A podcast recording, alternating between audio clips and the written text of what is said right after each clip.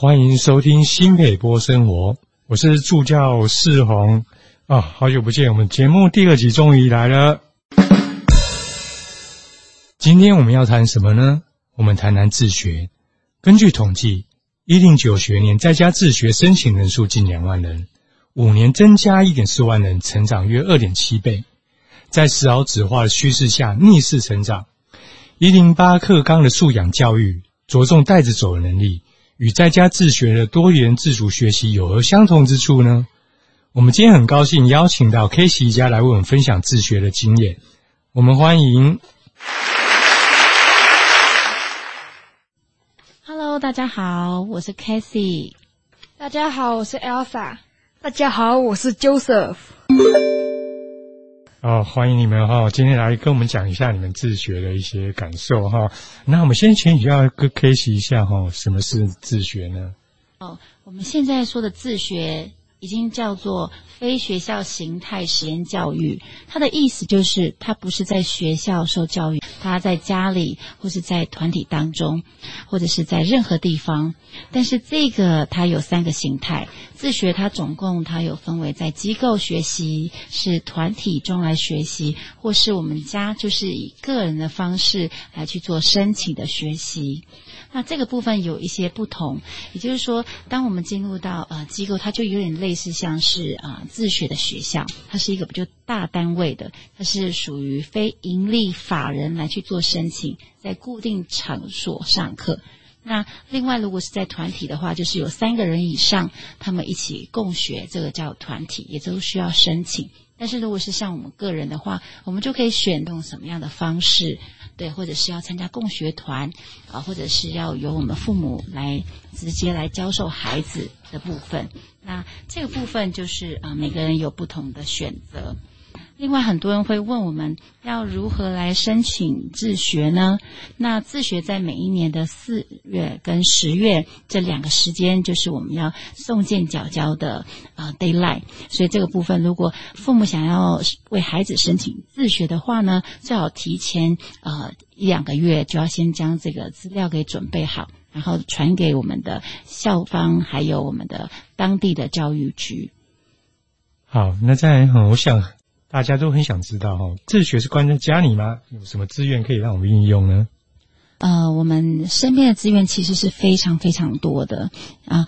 以我们家举例来说，我们有使用学校的资源，无论是在课程啊，或者是像在团体的活动。那我们家姐姐她在八月的时候有参加学校的格数的露营，其实这部分跟同侪都还是有很好的关系。那另外有些人他会是去呃参加共学团，或者是啊、有许多的自学家庭，大家一起来共同学习跟成长。那另外我们也很推荐就是社区的资源，像是图书馆啦，那社会的资源，像我们的新北数位乐学网也是非常好的一个学习的一个资源哦。哇，很棒哦，好像很很多元化嘛，哈、哦。那这部分来讲的话，可不可以跟我们分享一下你们当初来讲为什么会选择自学呢？是，呃，我们的自学的。算是起步的非常的晚，为什么？因为像我们身边有在自学的孩子，他们有可能从来都没有到过学校，他们可能从幼稚园或是从国中就已经开始自学，而我们是从国中才开始，尤其是呃，我们是从国一升国二那一年，那我觉得非常有趣的是。我们当我们进入到国中的时候呢，像呃很多的孩子，他们可能从幼稚园就开始自学，但是我们家是从国中升国二才开始自学。那这个部分其实要讲一个小小的故事。呃，那个时候我们家姐姐她升国一的时候，那课业一定很重嘛。有一次，我们家爸爸他休假，就跟我一起带着我们家姐姐进了学校。早上七点多，那接着五点多接回来之后，再把他送去他要求要去的数学的补习班。回来的时候已经是十点多了。那我们家爸爸就觉得其实非常心疼。当然，台湾的国中生基本上很多都是这么辛苦的，我们并不是例外。但是那时候我们就在想，这样子给孩子的教育是我们要的吗？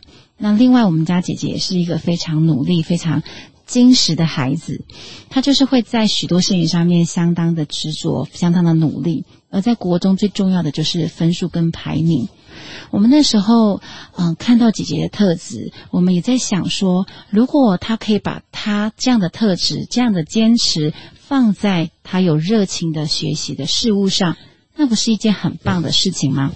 那于是呢，我们就跟先生，我们两个就一起，我们都是基督徒嘛，我们就一起来祷告啊，为这事情祷告啊，求神来带领我们。那后来很有趣就是，我们很有平安，我们也邀请我们家的女儿也跟我们一起来祷告，因为自学是一个很，嗯。我们不知道该怎么样去实实行，我们也不知道方向该怎么走，但是我们相信，就是在祷告当中，神来带领我们。于是我们就开始进入了我们的自学的生活。这是我们一刚开始的，呃，最初这样子。蛮特别的机缘哦，也是你们信仰给你们带来力量，就对了。是，真的是蛮好的。那这边来讲的话，还想呃，请三位跟我们分享一下哈，在自学这段期间有什么收获呢？嗯、呃，我在自学这段期间的收获，就是我有更多的时间可以做自己想学习的事情，像是我可以多学习我喜欢的英文，然后还有商还有网络上的商业行销，还有我的时间管理跟情绪管理，都有很好的学习。我这边可以帮 Elsa 这边补充一下。就是当我们自己在自学的时候，我们拿掉了我们的分数，我们拿掉了考试，他们有更多的时间来去探索他们自己。那在于涵的语文的部分，尤其他自己啊、我们有一个英语的补习班，那他上课的部分，他就会把他的重点整理出来，然后给其他的学生。那也因为这样，啊、他在学习上面，他就更认真。为什么？因为他要分享，他要给予嘛。那很有趣的就是，当他是在喜欢语言这个过程当中，他也学会了分享。那我觉得这对他来说是一个很棒的祝福。那另外就是他刚刚说到的电商，就是我们也鼓励孩子们，就是持续去往自己想做的事情发展。那我发现，啊、，Elsa 对于行销的东西其实很有他的敏锐度，而且他也很愿意去啊、学习，深入的学习。于是呢，他就有使用我的啊、虾皮的账号来开设了一个商场。那我们现在好像已经大概经营多久了？大概一年多了，关注的人数大概是关注的人数是三三百多，就是这也是我们自己在做的过程当中，我们才明白，哎，原来这个东西我们是有兴趣的，并且我们可以更深入的去学习。啊，弟弟，那你的收获是什么？可以跟大家分享一下吗？好，呃，我的收获就是，我虽然只有自学一个多月而已。可是我在这一个多月里面，可以让我对钢琴的认知可以更深去了解钢琴，也可以更熟练，也帮助我跟家人还有其他的朋友有更好的关系，也让我对任何事情的态度有很好的转变。我之前都会拖拖拉拉，然后使用拖延战术，就是不想去做。呃，直到现在，我会努力先去把它完成。我想这就是我们在自学当中，我觉得非常大的收获，就是我们更还更了解孩子他们的需要。我们也在过程当中也看到我们父母的呃软弱，也我们也会继续在修正我们在教养或者是我们在沟通上面的方式。那像刚刚 Joseph 他就会讲到，可能之前在学校。每天的课程是非常多，不断的塞入他们的脑袋。那有时候他们就会呈现，就是已经疲乏了。但是在在家自学是不一样的。为什么？因为我们。呃，除了有我们自己本身正规的学习，譬如说像呃一些知识上面的一零八课纲里面的一些学科的学习，但是大多时候我们还是很鼓励孩子们，他们是去发展他们自己想要的东西。那这个部分热情，它就可以激发他们可以持续再学习下去的这些动机。这部分就是我们在自学当中最大的收获。好，那。我可以请问一下哦，你们在自学当中啊，有没有什么事情或什么活动让你们觉得非常难忘的呢？啊、这我们可以分享。我们在今年中秋节的时候，然后孩子们他们就跟着妈妈就是跟着我一起去花莲采访。那我们这个采访的部分是跟着花莲有一个企业叫做主动厨房。那这个主动厨房它本身它是为脊椎伤友来去设计工作，并且啊、将他们所制造出来的食品，然后呢去啊、贩卖或者是继续捐赠给更弱势的人。那这个部分就是孩子他们就跟着我们一起到了部落。在今年中秋节的时候，那很有趣的是，我们虽然已经看过了，啊、呃，在影片里面当中这些弱势族群他们所居住的地方，但是到现场，孩子们还是觉得很震撼，哈，对不对？对，是。你们看到了什么呢？我们看到那些脊椎伤友住的房子，他们生活的环境是比我们还要差的，可是。呃，他们不应该有接受那种待遇。我觉得他们应该要在比我们还要好的环境生活。是因为我们在查资料的时候才知道，原来脊椎损伤者他们很容易得到褥疮，所以他们其实是非常容易生病的。我们那一次原本要去，呃，应该会有六位让我们探访，但是其中有两位已经进医院了，都是因为他们的身体的状态是这个样子。那我觉得很有趣的就是自学，它不是只有在学校学习知识性的东西，而是我们希望带着孩子可以走入到真正的社会、真正的生活当中，他们可以透过。啊、父母的肩膀，或是可以透过呃，在在生活当中的观察，来去了解他们可以是成为怎么样的公民。那这个部分，呃，也是我们在呃一零八课纲当中很重要的所谓的社会参与，就是我们要有道德实践与公民意识的部分。那他们在看了这些呃采访的状态之后，他们也很有趣，他们就拿出他们自己的。零用钱，然后呢，就是不管是购买他们的食品，或是捐赠，呃，那叫做夜光食堂。透过夜光食堂，我们买里面的商品，就是它也是里面的商品，然后拿去捐赠给需要的人家。所以有一些我们是买那边的商品去捐赠给弱势，有一些我们则是买了，然后可以他们会寄到我们家的。但我们吃完之后，我们就觉得，那然后呢？我们就只有我们自己的力量，我们还可以做什么？于是我们就跟孩子们一起讨论，我们就发现其实我们还可以再做一些事情的。我们就决定说，我们在我们的共学团里面，我们要开一个小小类似像这样子的说明会。那我们可以一边煮水饺，然后分享给大家吃，大家吃，然后也一边呃跟他介绍。当我们进入到部落，进入到这一些弱势的家庭的时候，我们看到了什么？我们可以透过我们本身看到的故事来介绍，让更多人可以明白这件事情，把这个火苗可以继续传递下去。哇，很棒的体验！我相信两位小朋友是不是也在这个活动当中可以体验到，更社会上有很多弱势团体需要我们去帮助，你们也更懂得付出，是吗？是，是的。哦，在自学的时候，孩子会跟着家人哦，这会让你们家庭生活形态有改变吗？我觉得这个改变非常的大哈。对，第一个就是我们教育以前都是外包嘛，就是外包给学校或是外包给啊、呃、安心班，但是在自学当中，我们的教育是透过我们自己。第一个是最重要是身教，我们在长时间的相处当中，其实会很多的摩擦，对吧？是。大家都笑了，是因为在摩擦当中，我们才会再重新呃去界定我们的界限，嗯，对不对？对。然后也会在摩擦当中更了解哦、呃、彼此的差异，这部分对我们来说其实是差别很大的，对吧？对。那你们要不要分享一下跟家人在摩擦当中你们有什么收获呢？我的收获就是我跟弟弟在。自学之前会，会因为一个东西，然后就吵起来。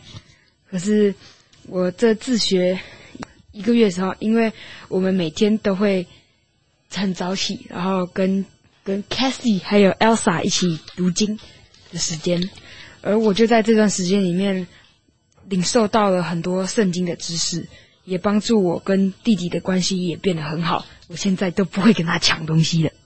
呃，我的收获是，我以前对弟弟没有什么耐心，就是可能他的最小的弟弟比我小七岁，然后就是我会觉得说他什么东西都不会，然后我就得一直教，一直教，所以就觉得很烦，对他没有耐心。可是自学之后，因为弟弟是小学，所以。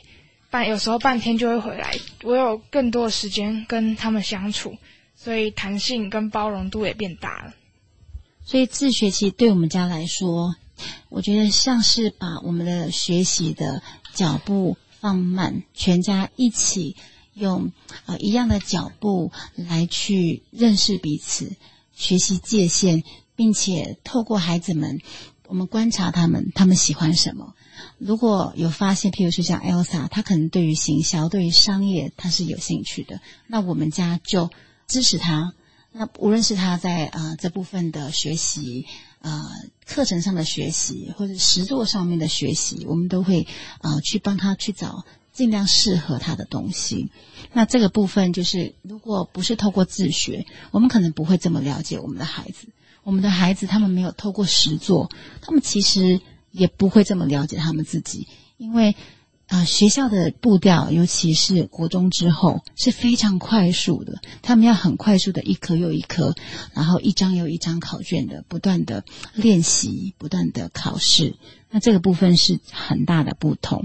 那另外就是，嗯、呃，当父母要转变成教练的时候，我觉得这也很有趣。就是以前我们是父母的角色，现在当然还是，但是我们知道我们现在有多一个责任是教练。当孩子他们在发生错误的时候，以前可能时间不够，我们就会说你赶快，或者是啊、希望这些赶快解决。但是现在不是，因为我们是教练，所以就变成说，当他们刚刚说到我们家庭的冲突出现的时候，我们有时间可以静下来去坐下来说，那这件事情我们是怎么发生的？我们也可以理解彼此都有情绪。然后学习在啊、有时间下的状况之下，彼此都冷静下来，讲出自己心里面受伤的部分，并且彼此和好跟老鼠。那这个部分是我们家经常在做的事情。那也因为这样，他们刚刚有说到，他们更了解呃弟弟跟我是不一样的，他们也可以在这个差异当中去成为彼此的帮助或者是祝福。对，那这个部分也是我们在自学当中，我们整个生活形态的改变。那我觉得第三个是更有趣，就是，嗯、以前我们是老师教我们怎么学，但是当你自学的时候，别人都问我说：“妈妈可以教这么多吗？你真的很厉害。”我说：“完全没有，我懂得专业也就是这几项而已，我不可能什么都我自己教。”于是孩子们他们，呃，在自学这个部分的角色是什么？我们是引导。呃，他们是什么？他们就是会不断的跟着我们一起引导，一起去学习，找到适当的资源来去解决他们的问题。他们不再是以前他们问老师说这个怎么做，不是这样子的，而是说那我们来看一看，我们今天想要学啊、这样。东西，那我们可以怎么去学习它？我们就开始会在网络上面找资源啦，或是找找我们身边有没有这样子的啊、专业的人士，我们可以去请教，甚至我们可以上网去看一下，哎，别人怎么说啊？有什么工具？所以自学它跟我们以前老师说已经不一样了，变成我们自己要去做。哦，所以你们在自学这段期间，其实不止让。有更多的时间去学习自己想要做的事情，也可以去找到自己的天赋，然后也让你们家里亲子关系、家庭关系变得更好了。有，真的是哇，那真是太棒了。好，那最后哈，我想再请教你们一个问题哈，你们可以各自给我们分享一下，在自学的这段期间有没有遇到什么困难，在任何方面都可以。哦，因为我们听到这么好处啊，有没有遇到什么困难或挫折等等啊？那我先分享好了。我觉得自学对我们家来说，其实是一个新的一个学习。那我们目前是从国中开始，那未来到高中，我们家呃现在在讨论的是，我们如何让他在高中的学科上面可以有更多给予他资源的部分。那当然，刚刚有说到，呃，很明确的知道，哎，我们家姐姐她的方向可能是商业的管理的东西。那这个东西，我跟爸爸我们就要去考虑，但是不是？因为在自学有个很好的地方，就是我们可以跟学校合作。那他可以学回学校去学习他商业管理的课程，但是他其他的课程他是可以不必上的。这部分要跟呃我们的高中、高职之类的啊、呃、校方这边要讲好。那当我们要做这样的决定的时候，势必他就会吃掉一些其他的时间。这就是我们现在可能在考虑的部分。那第二个，我觉得比较碰到比较大的困难是，他在时间上面，因为毕竟妈妈只有一个，就是啊、我们要把时间切分给孩子的时候，啊、我们该怎么样时间有效的利用？这部分其实我们也还在拿捏。对，希望可以像我们家姐姐或弟弟，他们都有想学习的东西，但是他们学习不代表我们完全放手。其实我们还是会陪伴，会去观察，然后这个部分是不可少的。对，那我们如何可以把时间利用做得更好？然后随着他们，因为他们一直不断的长大，他们喜欢的东西也可能会越来越专业。那这部分我们可以如何有效的分配？来去帮助他们，这也是我们跟我跟先生现在也还在学习的。对，那请教一下 Elsa，您对自学的困难点有什么想法呢？我觉得目前对我来说，困难的地方是总是觉得时间不够，就是我想做的事情很多，可是时间好像永远都不够。对，可是嗯、呃，虽然觉得时时间不够，可是。在这段学习时间中，也开始就是学习帮自己做时间管理，然后把做事情的时间缩短，更有效率。那 Joseph 呢？我的困难就是，虽然我有排 schedule，就是行事表，可是常常会因为拖延，有些事情就没有做完，然后导致后来都要把它补完。我虽然有排 schedule。可是常常会因为有些事情比较喜欢做，然后做的太久，然后就导致后面的很多事情都没有做完，或是没有进度。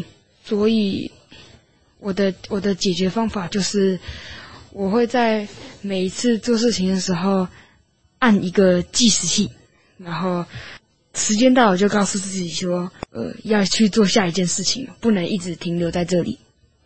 那 Casey，你有什么需要补充的吗？你会发现，就是自学的孩子，他们很清楚知道自己想要的东西，他们也很清楚知道自己弱势的地方在哪里。所以，我们就是在这个过程当中修正，然后再执行。那如果有错误，我们就再修正。所以，我们就说，每一次的失败都会让我们变得更好。那这就是我们在自学当中一个很深的体认。